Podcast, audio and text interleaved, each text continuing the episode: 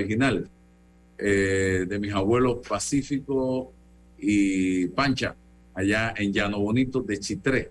Fue lo que pude rescatar y con, la, con, gran amor y cariño la, la, guardo y la mantengo. La tinaja ya no es la misma, evidentemente. Claro. Eh, pero son cosas que, que, uno guarda con mucho cariño porque siempre se dice, y es cierto, cuando un, eh, cuando un abuelo se nos va, se lleva con ellos parte de nuestra infancia.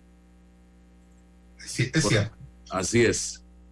Bien, David Sayer Torrijos está con nosotros, él es economista eh, y está con nosotros hasta el día de hoy, ya que nos anunció que eh, estará asumiendo importantes en su vida profesional y lo aplaudimos y lo felicitamos. Muy importante esto.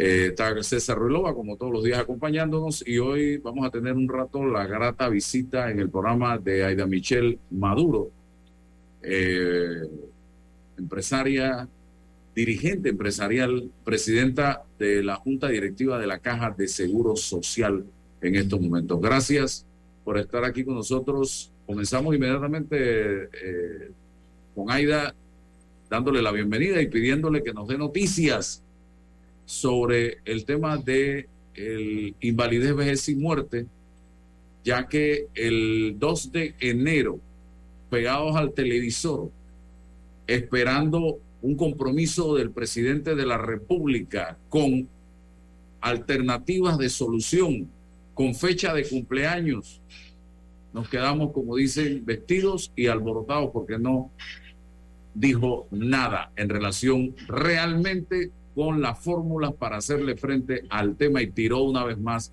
la pelota, la papa caliente. ¿Qué hay, Aida Michelle, en relación con este tema?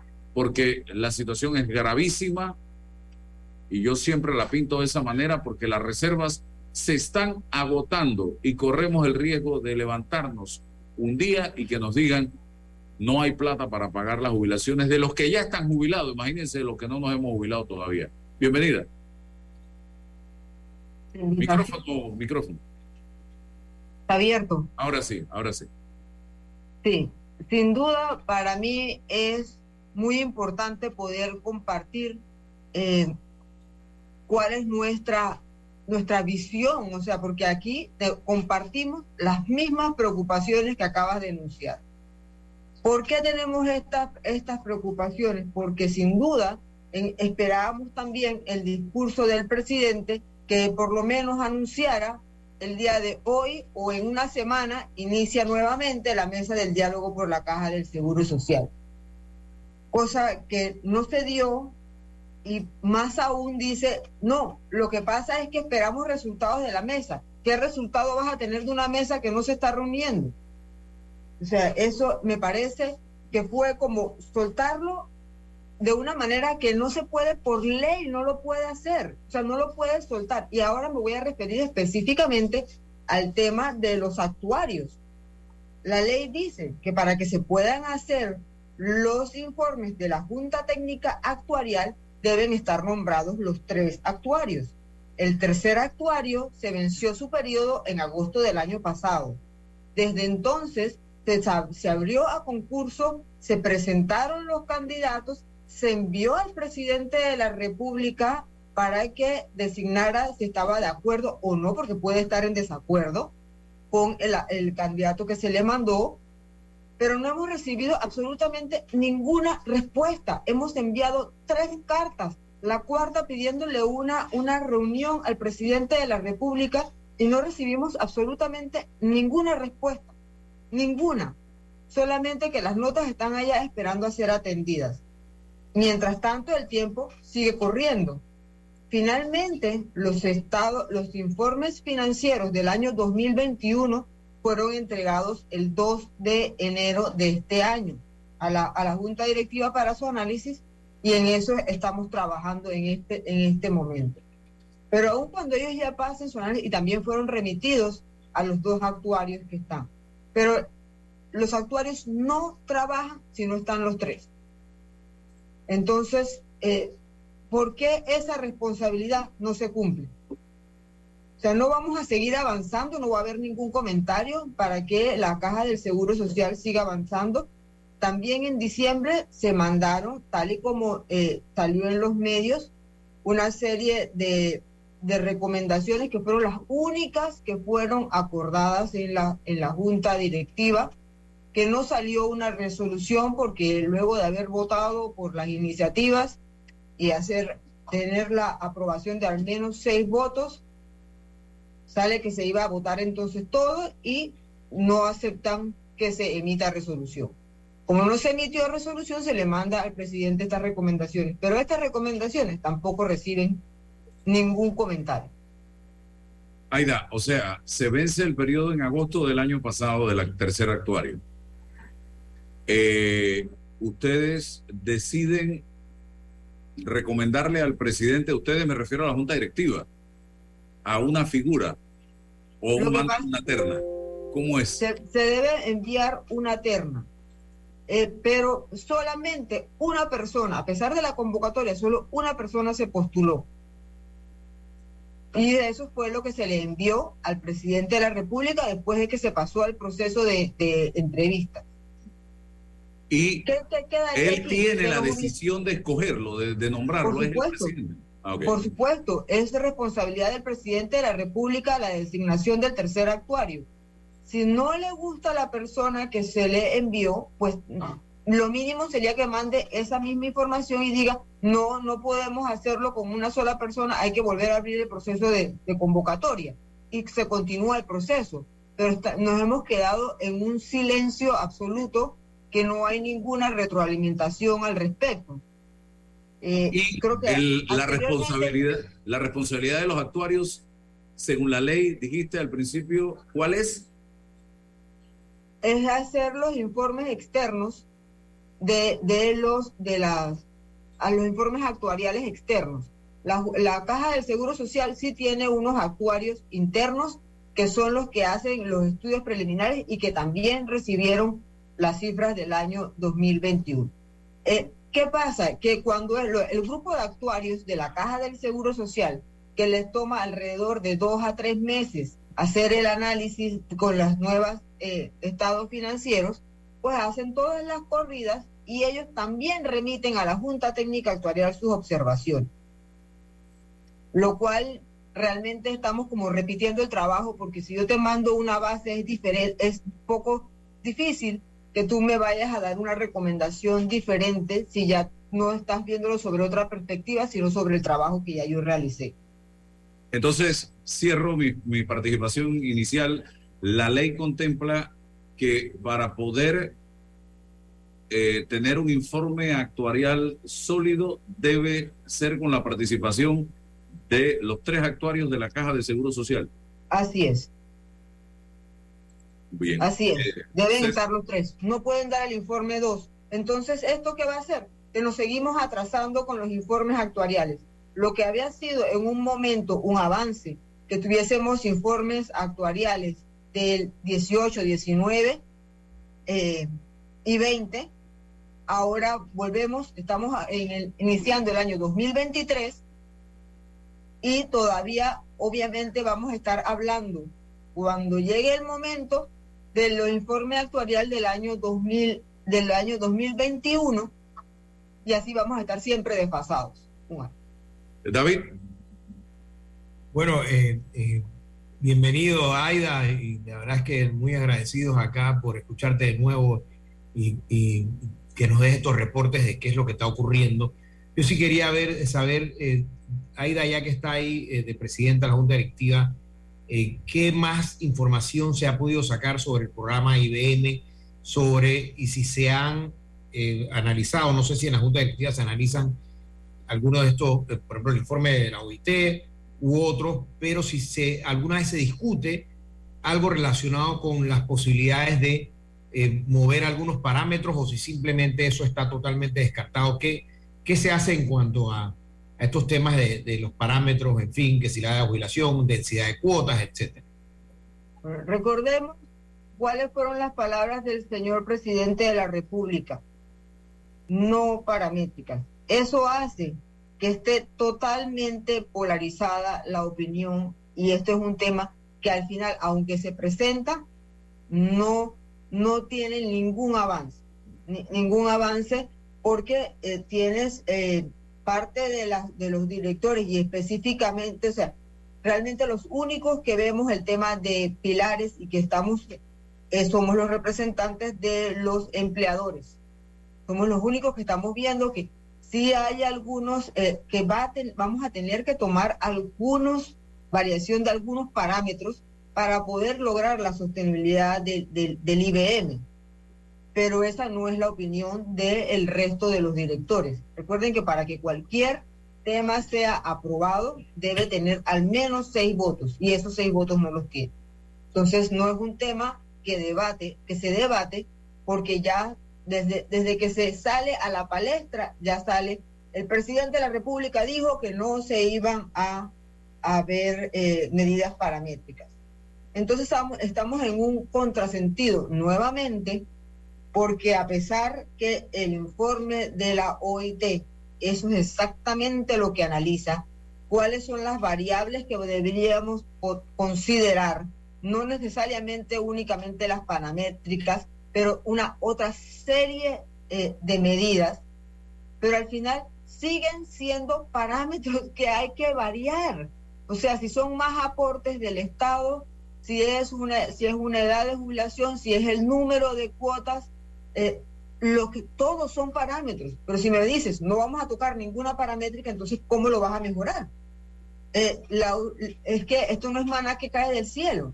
Entonces nosotros necesitamos, si tú no vas a cambiar ninguna, ni edad de jubilación, ni número de cuotas, eh, ni los aportes, entonces, ¿cómo lo hacemos sostenible?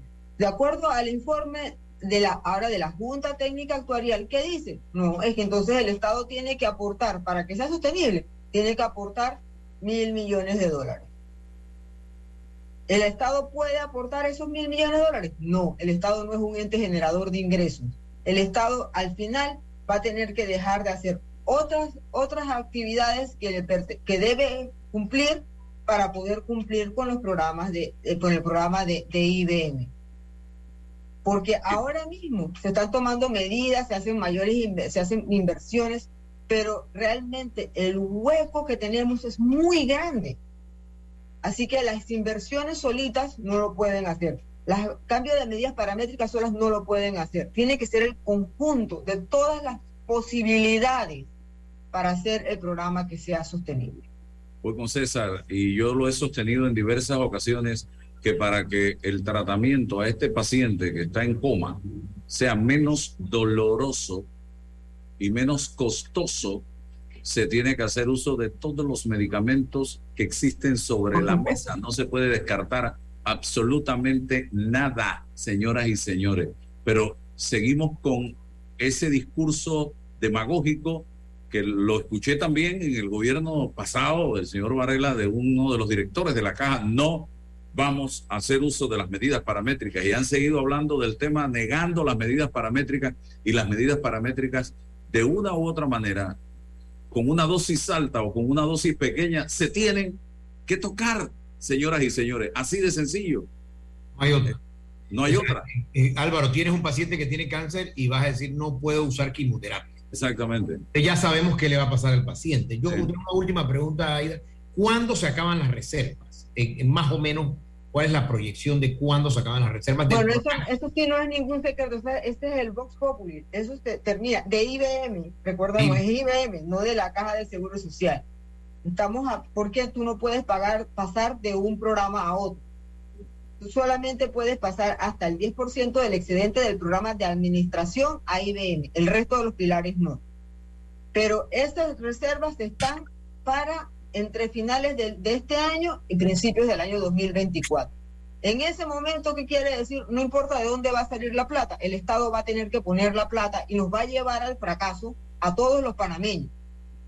Vamos todos, si no tomamos conciencia del, del tamaño de las repercusiones económicas de, de, que este programa no sea, del IBM no sea sostenible de que perdemos, perdamos el grado de inversión, de que los ingresos que tiene de los capitales, las reservas que tiene la caja del Seguro Social, representan más del 70% de, de los fondos de operación de la caja de ahorros. Esto es un problema serio, pero parece que lo estamos viendo como en otras esferas y como que no, a mí no me afecta, si yo no soy jubilado, a mí no me afecta, si yo no me voy a jubilar, a mí no me afecta. Entonces, eh, el problema no se está atendiendo, porque al final pareciese que el Estado lo que está haciendo, y no pareciese, lo que el Estado está haciendo, es decir, ya yo veré cómo lo cubro, pero no vamos a tocar ninguna medida paramétrica. pero eso va a ser solamente a punta de, de más endeudamiento del Estado. Sí, Álvaro, buenos días, buenos días, Aida Michelle, buenos días, David, buenos días a todos los que nos escuchan en la mañana de hoy. Nosotros periódicamente aquí en el programa hemos escuchado a expertos en, el tema del seguro y específicamente en los programas. Y, la, y la conclusión o el aprendizaje al que he llegado hasta el momento es que esto se trata de un asunto técnico, financiero, de corridas, de, decisiones actuariales, y, y, en función de eso, entonces tienen que llegar las posibles soluciones, ¿no? que, hay que un poco desplazar el aspecto ideológico, que esto no se trata de ponerse en las esquinas. Ahora, Aida Michelle, estoy intuyendo que tenemos un grave problema sobre la burocracia administrativa, sobre el aparataje administrativo para resolverlo.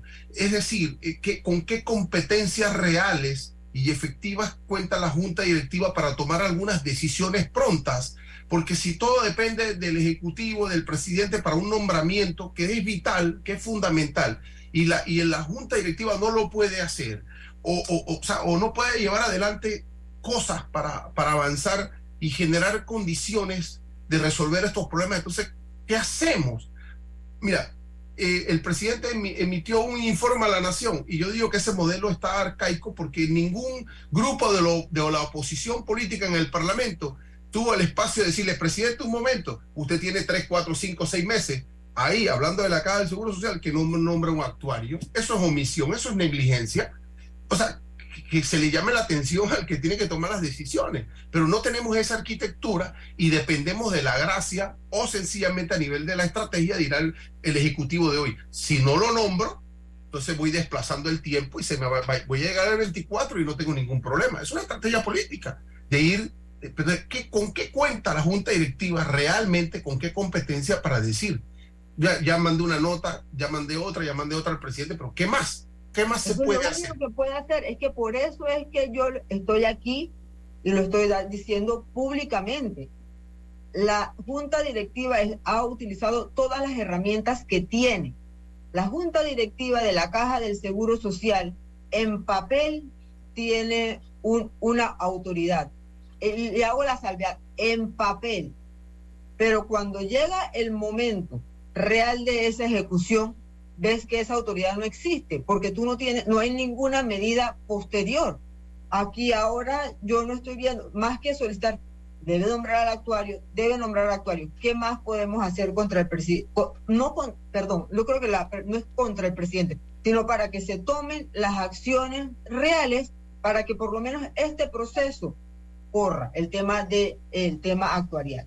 Pero además que eso, la Junta, la, la Caja del Seguro Social requiere una actualización de todos sus procesos. El proceso de compras ha tenido una, se, ha trabajado mucho en ese proceso. Pero ¿cuál ha sido el avance? Todavía tenemos que esperar que nos digan cuál ha sido el avance porque se piden los informes a los directores de cada una de estas direcciones de la institución. Pero parece que no estamos trabajando de manera conjunta, junta directiva contra la dirección. Recuerden que el director de la Caja del Seguro Social, a pesar de que la letra dice que responde a la junta directiva, el director responde al ejecutivo. Entonces ahí hay totalmente eh, una distorsión en decir, ah, sí, la junta directiva es la máxima autoridad. ¿Cómo puede ser la junta directiva la máxima autoridad de una persona a la cual lo único que dice es, ah, quiero que me extienda mi, que se pasen mis vacaciones, entonces la junta directiva dice sí o no, y no hace ninguna diferencia. o sea, a nivel, a nivel disciplinario sancionatorio, la Junta Directiva no tiene nada, ninguna competencia con respecto al director. No tienes ningún poder para hacerlo, porque si tú dijeras ahora mismo el director está incumpliendo sus funciones, tú tienes que comprobarlo. Y de allí todo lo que haces es mandar una recomendación al Ejecutivo diciendo, mira, nosotros de acuerdo a que no ha cumplido con este o este parámetro, entonces que el Ejecutivo tome la decisión. Entonces es un poquito lo que dice el papel y lo que la realidad de nuestro país y en el caso específico de esta institución es. Los, los representantes del sector empleador, estamos ahora, tenemos tres años de estar allí. En tres años hemos hecho una serie de propuestas, los cuales ninguna ha prosperado. Entonces, como, como el sistema está tan amarrado de que las cosas te, te, tienen que hacer porque siempre se han hecho así. Entonces no hay esa, esa, esa voluntad de cambio. Aida, ¿ustedes se han reunido últimamente con el director de la caja para tocar este tema luego de que habló el presidente? Sí, sí sostuvimos una reunión con el, con el director. Eh, realmente, si tenemos un resultado, no creo que tenga un resultado aún. Entiendo que el director eh, iba a, a, elevar su posición al Ejecutivo. Eh, así que eso es todo lo, eso es todo lo que, lo que conocemos. O sea, de, bueno, es importante, el enlace con el Ejecutivo no es de la Junta Directiva con el Ejecutivo, es del director general con el Ejecutivo. Y ya ah. la posición del Ejecutivo está clarísima. Yo entre mis apuntes, tengo declaraciones de hace un año exactamente, Aida, David y César, de Rafael Mezquita, que es una figura que está al lado del presidente de la República y que no habla si él de estos temas si él no tiene precisamente eh, el visto bueno del presidente. Y dijo el gobierno de Martín Torrijos en su primer año y con mucho capital político lideró una reforma paramétrica al sistema de pensiones del Seguro Social que tuvo que ajustar debido a su alto costo político. Miren, costo político, ese es el gran problema que tenemos en este país. Dejó una reforma con un calendario de nuevas reformas y un mecanismo de compensación. Ni Martinelli ni Varela hicieron nada. Cortizo heredó la crisis, convocó un diálogo y le cayó la pandemia. Más desempleo y menos ingresos al gobierno central y al seguro social. En medio de la crisis, es imposible proponer aumento de cuotas o de edad de jubilación. Ni los empresarios ni los trabajadores lo aceptarían. Cortizo garantizará los recursos para que el seguro honre sus compromisos, incluidos los pagos a los jubilados y pensionados. Tocará al nuevo gobierno, y eso lo dijo hace un año, en sus primeros años, con suficiente capital político, convocar a la sociedad a consensuar la reforma al seguro social que garanticen su sostenibilidad. Ya está clarito. Este gobierno no va a mover un dedo para hacerle frente a esta situación y se lo están dejando al próximo gobierno que venga. ¿Ibas a decir algo, César? Sí, Álvaro, pero eh, noto, y, y Aida Michelle me, va, me puede corregir, mira, noto que a nivel interno, de la estructura interna de la, de la Junta Directiva, se maneja el concepto de, bueno, este es el grupo empresarial, este es el grupo de los trabajadores, estos somos nosotros en mayoría, estos son ustedes. Pero, pero allí tiene que haber un diálogo interno, porque la caja del Seguro Social es de todos. Y si no hay una reflexión y una sensibilidad a nivel interno para presionar las soluciones integrales y reales y patrióticas, entonces no, no, no va a llegar la solución. Si se está manejando a través de, si se mantiene el divisionismo interno, entonces ¿cómo vamos a solucionar? Porque tiene que llegar desde la junta directiva una Pero sola más voz. que eso, es que nos tenemos que olvidar del tema de ideología, Claro, porque todos debemos estar abiertos a escuchar el sustento técnico de las propuestas de solución. El problema es que no estamos ni siquiera dispuestos a escuchar. Estamos claritos, y esa, esa es la invitación que está haciendo el sector empleador. El sector empleador está diciendo, escuchemos cuáles son las propuestas que se tienen. Pero estamos escuchando por el otro lado, que es, tenemos que volver al sistema solidario porque sí. O sea, escuchemos, o sea, de repente lo que necesitamos es un híbrido. Sí necesitamos cambiar, necesitamos tomar otras opciones. Las corridas se han hecho. Mientras tengamos el sustento técnico, numérico, no ideológico, que nos diga, sí, nosotros eh, si hacemos estos y estos cambios podríamos estirarlo. Pero no es decir, vamos a utilizar los fondos del sistema mixto, porque así nos da para patear la pelota un poquito más y entonces la crisis la tenemos dentro de un par de años más adelante. O sea, no es tratar de pasar un problema con otro problema y simplemente pasarlo adelante porque no le estamos dando una solución sostenible al problema. Sí, eso es como tengo una gotera en, una, en un tubo de PVC y le voy a poner un, voy a amarrarlo con un trapo Claro, pero es el trapo de otro lado. En un rato vuelve y sale. No, y, a la final esa gotera se va a transformar en, sí, pero si la junta directiva ni siquiera tiene la capacidad de dialogar internamente, porque lo que uno no puede hacer tampoco es imponer una propuesta anticipada, es por lo menos generar condiciones pacíficas de diálogo y, y entonces tratar de generar argumentos fuertes para convencer. Pero eso solo es un problema. Mira, ni siquiera me adelanto a la posibilidad de mirar qué cosas, si solidarios, ¿cierto? Si no ocurre eso. Tenemos que ir allá. Veamos cuánto tiempo se dedicó solamente para las recomendaciones de la Junta Técnica Actuarial. Aida, pero si tienes un informe del 21, Aida, pero si llegar a un acuerdo y no fue posible. Imagínate que tienes un informe del 21, ya estamos al 23, ya han pasado dos años. ¿Te sirve este informe? O sea, nos dan, es horrible, o sea, la burocracia es terrible. Por, eso, mismo, fíjate que yo no he estado en desacuerdo con nada de lo que están planteando. Estoy, me siento imposibilitada a poder aportar algo para mejorar.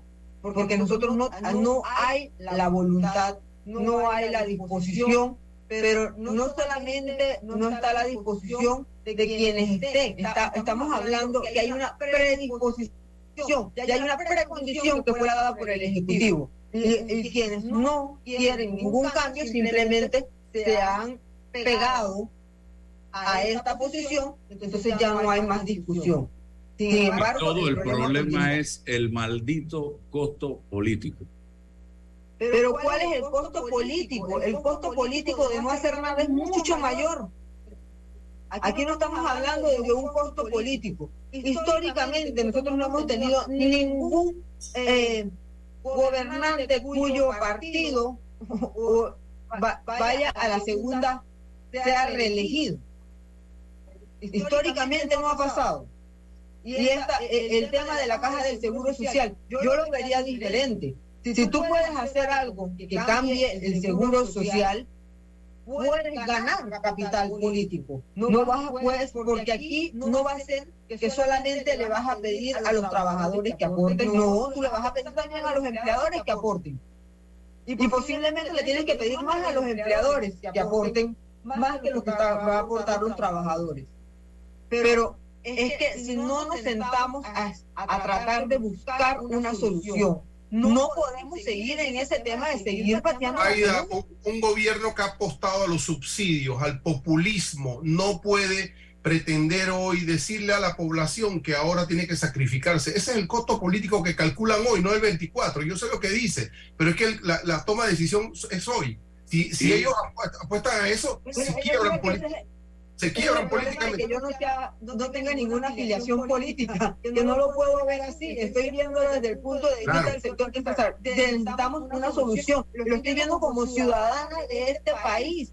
Es el deber ser. Estoy viendo sobre un costo político a ver si vamos a ser gobernantes en el futuro. Y yo quiero, eh, David, aclararle a las personas que escriben sin tener una base, simple y sencillamente por escribir y dicen, ah, eh, el salario a los ministros y diputados. Ah, paguen, recojan el dinero del canal. Ah, eh, que los empresarios paguen lo que deben al seguro social. Ah, que lo que se han robado, quítenselo a los ladrones. Señores, yo les voy a decir con toda franqueza y honestidad ni quitándole lo robado a los que han robado, que hay que quitárselo, y estoy de acuerdo que hay que quitárselo y hay que meterlos presos por delincuentes, ni con el dinero del canal de Panamá, que ya ese dinero, cuando el canal lo da, ya se lo han gastado, en subsidios, para que sepan, en subsidios, ni quitando, ni que la empresa privada pague lo que debe, que mucha de esa deuda ya se fue al tinaco de la basura de lo incobrable, porque son empresas que han desaparecido.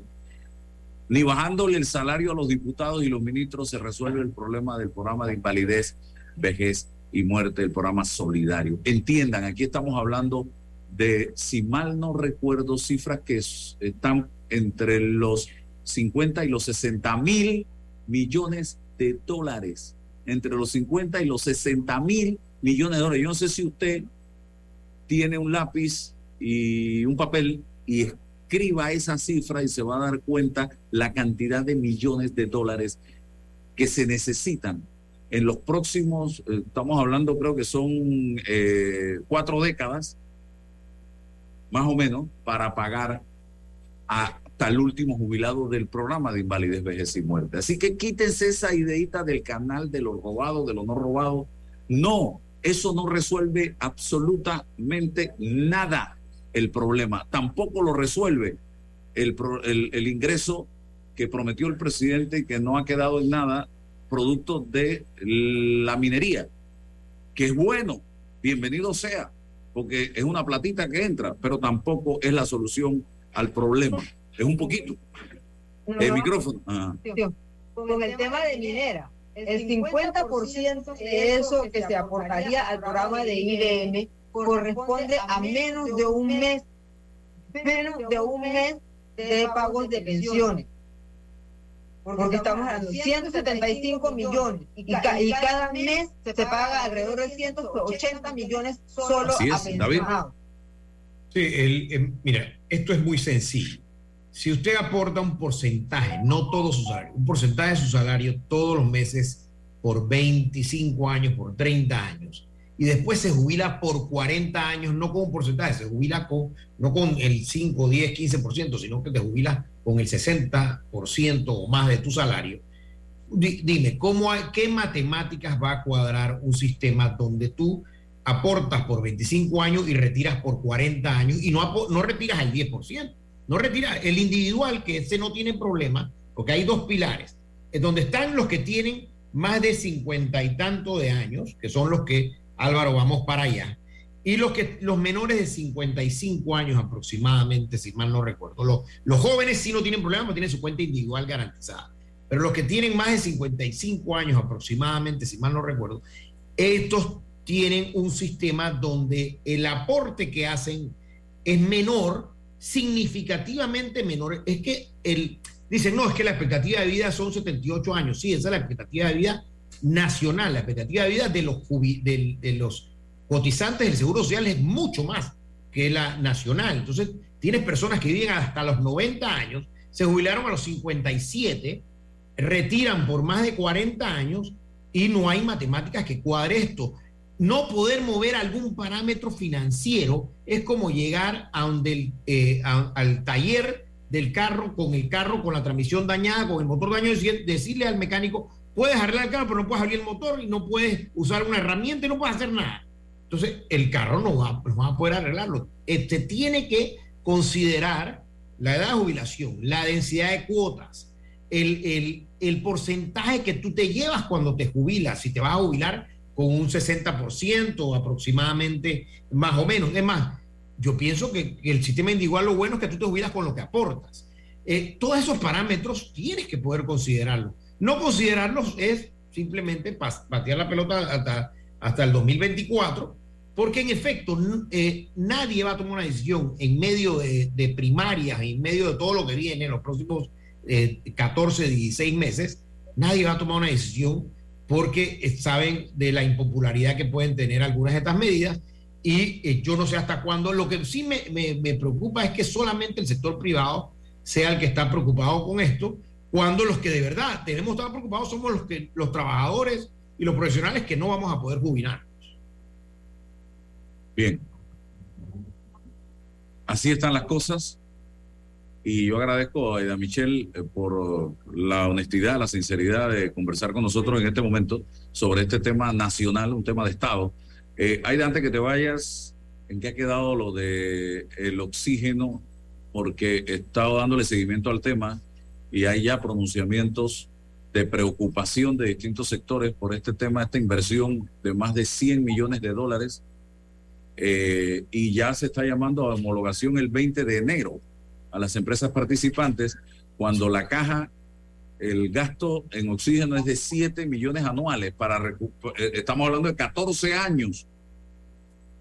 Nos llevaría a 101 millón de dólares y en esos 14 años estamos hablando de que no son solo los 101 millones, es toda la logística que, desarrolle, que hay que desarrollar para llevar adelante un proyecto de esta naturaleza. Y por todo lo que estaba investigando, eh, incluso los Estados Unidos donó cinco o tres plantas eh, que están en el Lourdes Sanetatos y nunca se prendieron siquiera, se instalaron, nunca se usaron. Entonces estamos hablando de un gran proyecto cuando ni siquiera hemos hecho los pininos en relación con este tema, teniendo una donación de estas plantas por parte de Estados Unidos. Voy a comenzar con mi posición desde la última vez que me preguntaste sobre este tema. Los votos de abstención, uno de esos fue el mío. Y la razón principal es porque creo que él tiene una necesidad, la caja del Seguro Social del oxígeno, pero no de un proyecto de esta empresa, sin el sustento técnico de la sin el conocimiento básico de las necesidades que tiene la institución. Vamos a partir de la premisa que tú dices que son 7 millones lo que consume en oxígeno para el cálculo de las plantas que se iban a comprar, se utilizó como precio eh, básico de 5.03 el metro cúbico de oxígeno. Se utilizó una base que se iba a poder producir con estas plantas eh, el 5.8 eh, millones de que se iba a ser el consumo. Cuando tú utilizas, porque esa fue la fórmula que utilizaron para ver por qué este era un proyecto que le iba a dar ahorros a la institución, es porque dice, si tú vas a consumir entre 5.8 metros cúbicos a 503, vas a, vas a tener un gasto anual de 29 y tantos millones de dólares. Pero si eso te va a costar a ti solamente eh, te, va a costar a 85 centavos, que es el, precio que ellos dicen que, que va a poder producir.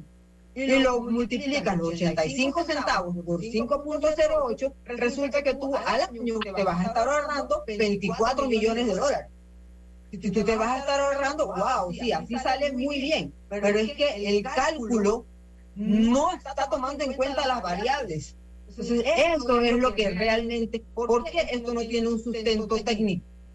De, por qué requerimos una inversión de este tamaño y que si en realidad se va a recuperar, como lo están poniendo, que se va a recuperar en cinco años, porque al sexto año es cuando empieza a operar.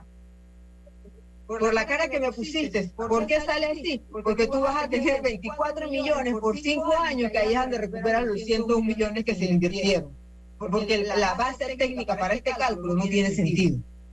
Entonces, cuando sigues más adelante y dices, ah, ok, al sexto año ya yo voy a estar produciendo, voy a tener capacidad para producir el oxígeno eh, a, un, mucho más económico para la institución.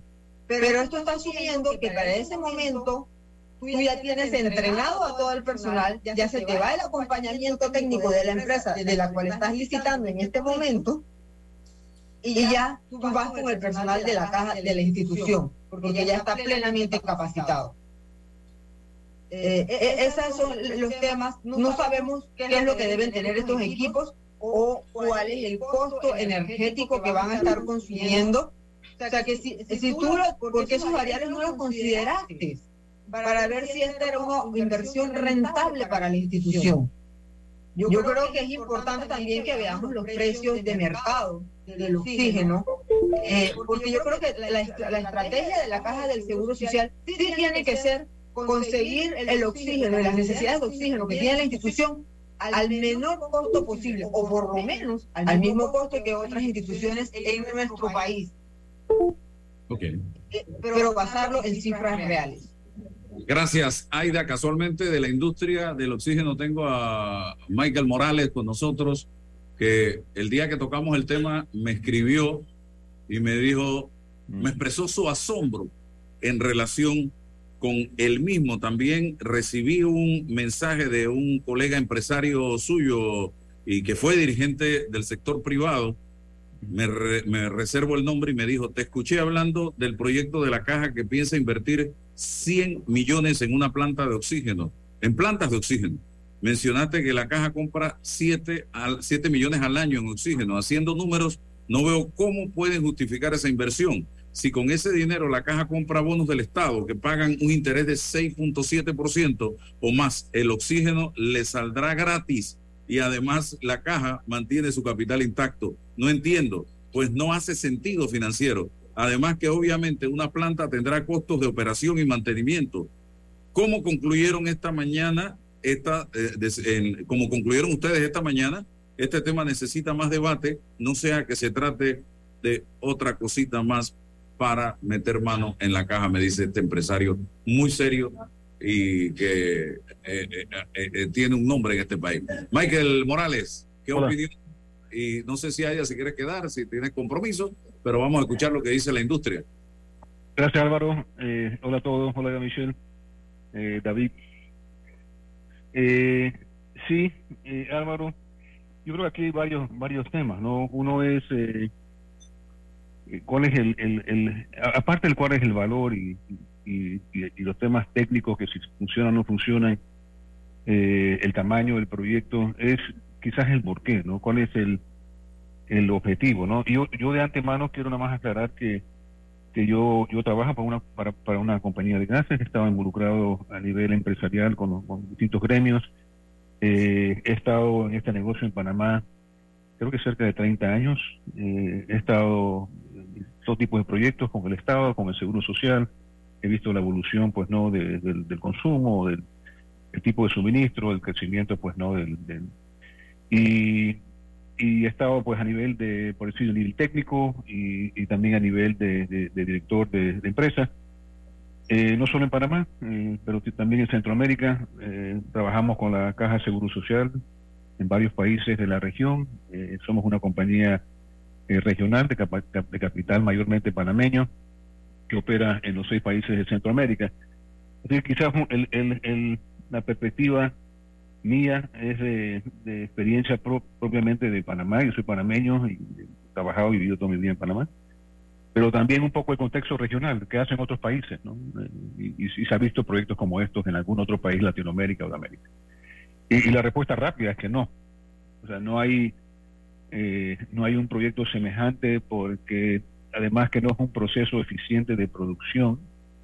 Eh, tiene aplicaciones, este sistema que ellos están proponiendo, para no entrar todavía mucho en el tema técnico, pero, pero produce oxígeno en línea, eh, oxígeno gaseoso, normalmente entre purezas como de 93-95% de pureza, cuando en Panamá la norma Copanit, eh, que de hecho yo participé en su elaboración hace ya muchos años, eh, habla de que, de, que el mínimo para la pureza de oxígeno es 99%. Pues. O sea, no es 93, ni 94, ni 95.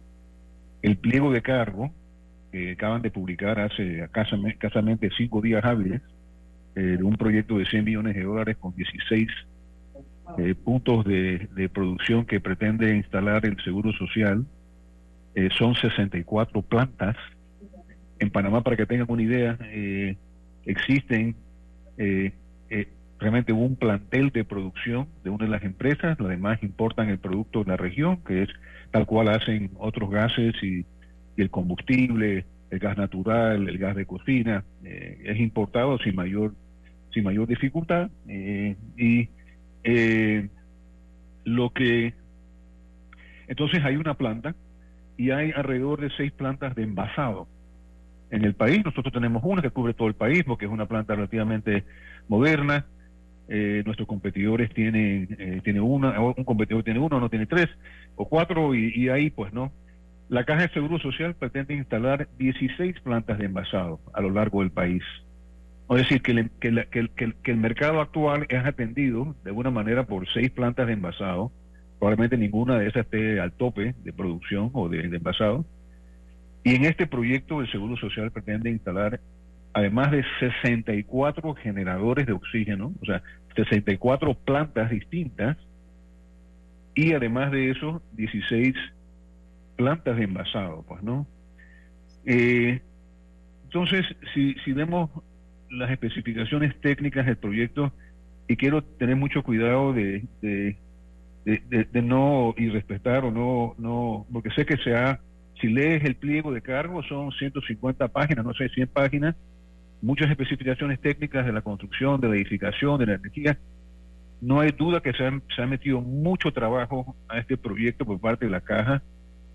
Desafortunadamente, yo creo que la base o el, lineamiento del proyecto está equivocado de su de, su concepción, pues no, de la idea de que alguien habrá dicho, mira, eh, olvídense lo que hacen todos los países y todas las empresas del mundo eh, que, tratan de consolidar la producción, el envasado para crear escala, para crear alcance, para crear eficiencia. Si aquí los economistas, César, David, saben de estas cosas, eh, por eso la cervecería tiene una sola planta, no tiene, antes tenía plantas regadas por todo el país, bueno, tenía en Chiriquí, tenía en Panamá, ahora tienen estas plantas más grandes, más eficientes, manejan la distribución, el control y todo lo que tú quieras.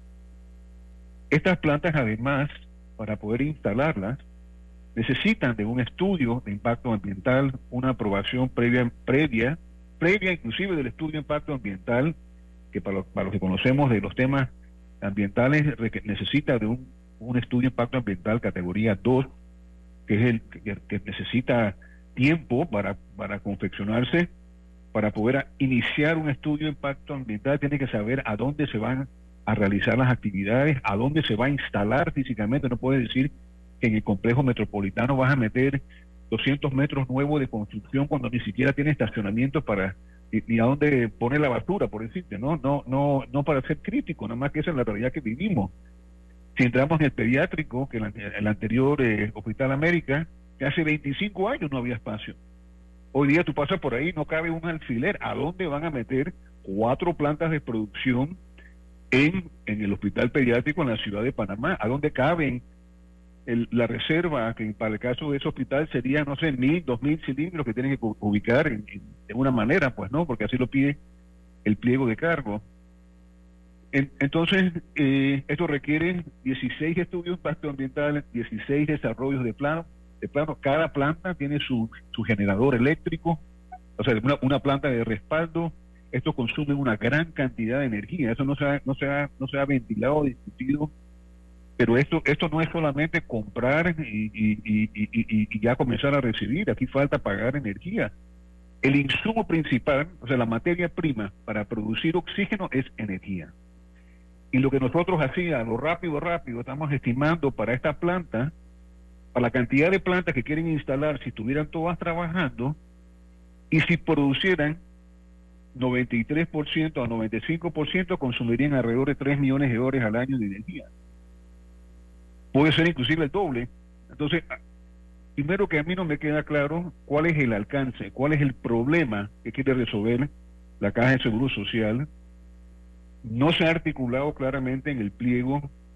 Lo que dice el pliego, para que tengamos claro, es, dice, la finalidad del, del proyecto es disponer del oxígeno medicinal siempre que se necesite en cualquier lugar de la institución. Eso ya existe. O sea, hay tres, hay tres compañías las tres compañías que están en el mercado, incluyéndonos a nosotros, estamos en disposición y con la capacidad de suplir al seguro social. Michael, los peligros, porque estamos hablando de temas técnicos, pero los peligros, ya vivimos una experiencia con el dietilenglicol. ¿Puede, puede, puede eh, ser algo parecido o peor?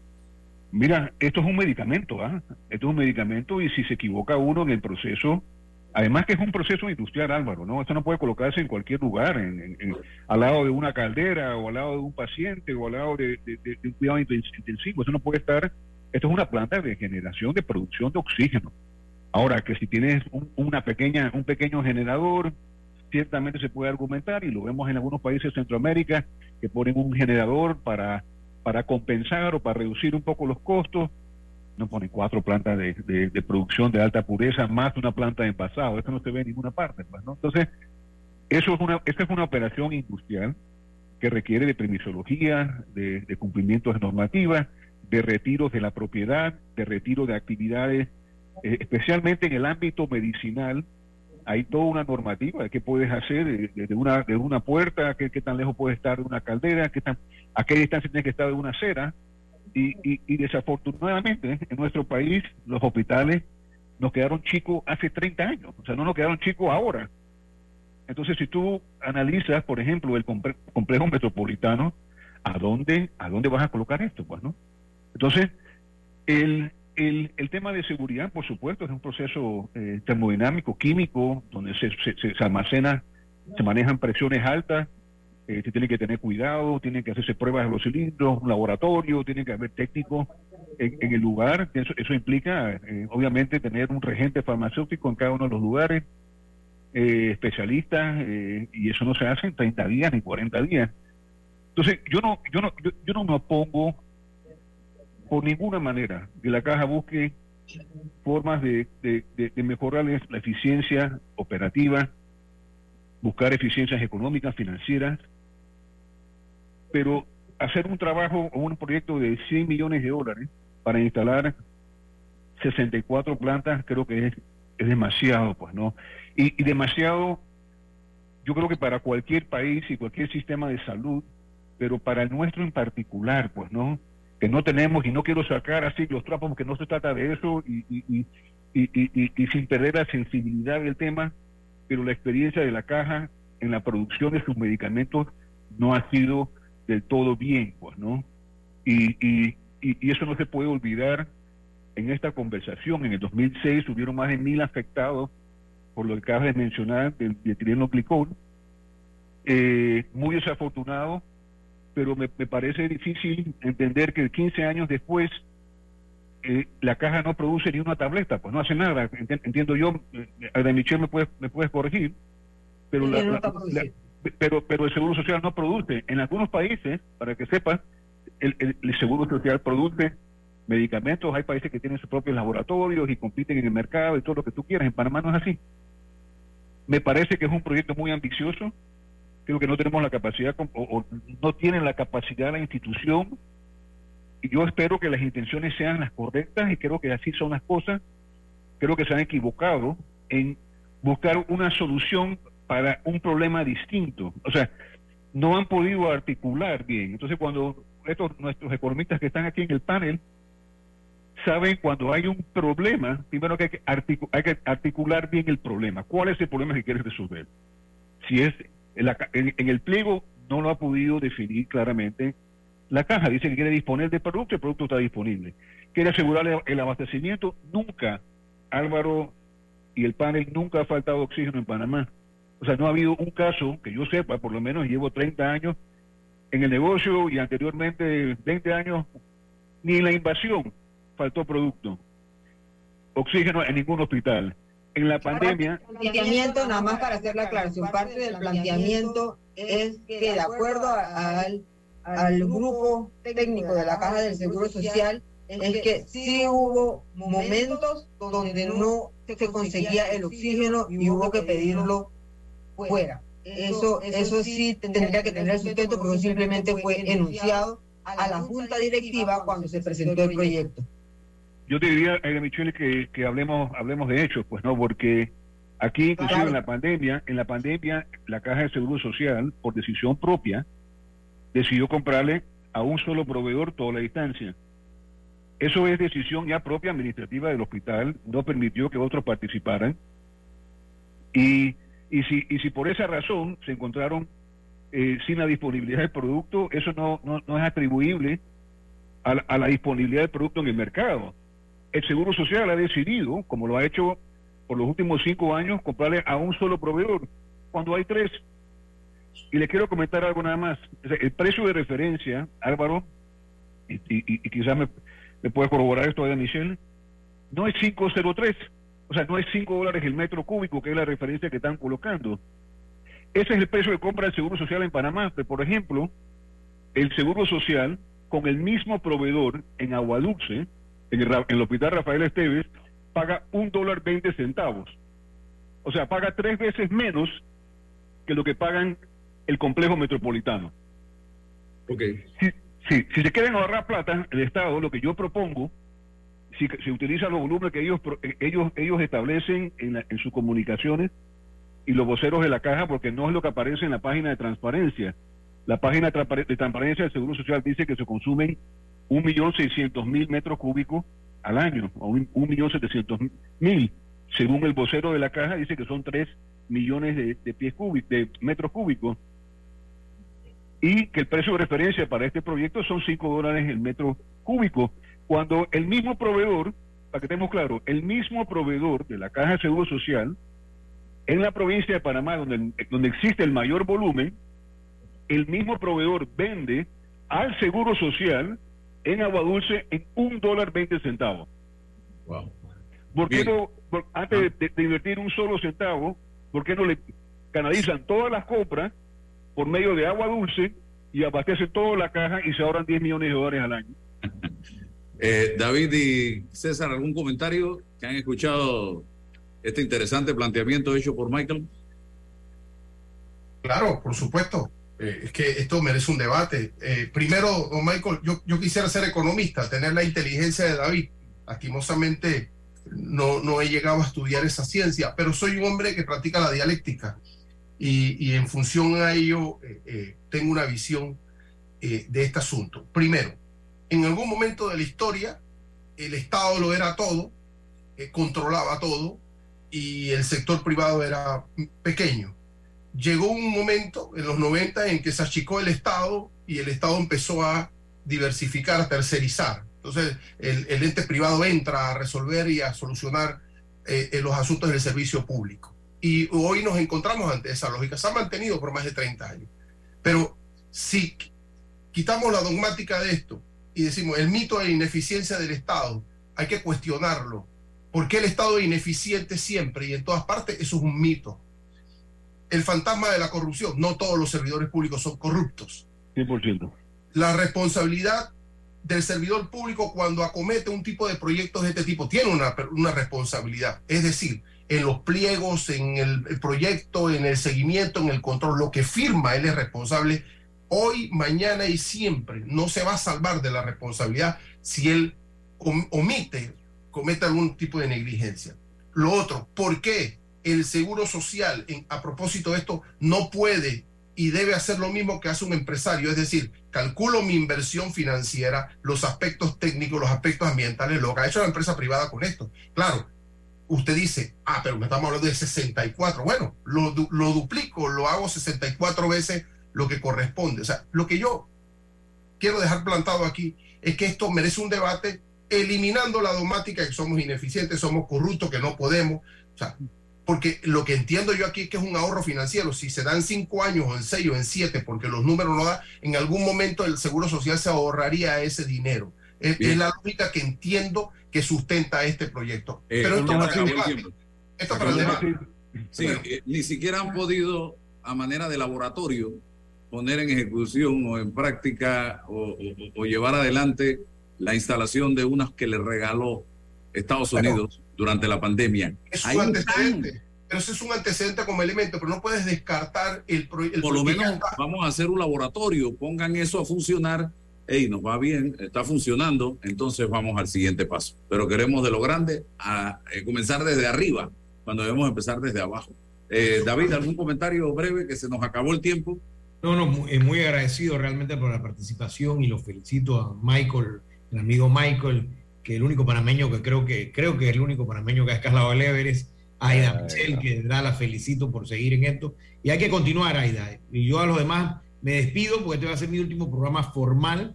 Eh, César Álvaro, de verdad, muy agradecido por la oportunidad y nos vemos del sector privado. Sí, Gracias. cerramos, Michael. Gracias, un comentario breve, breve, breve, breve.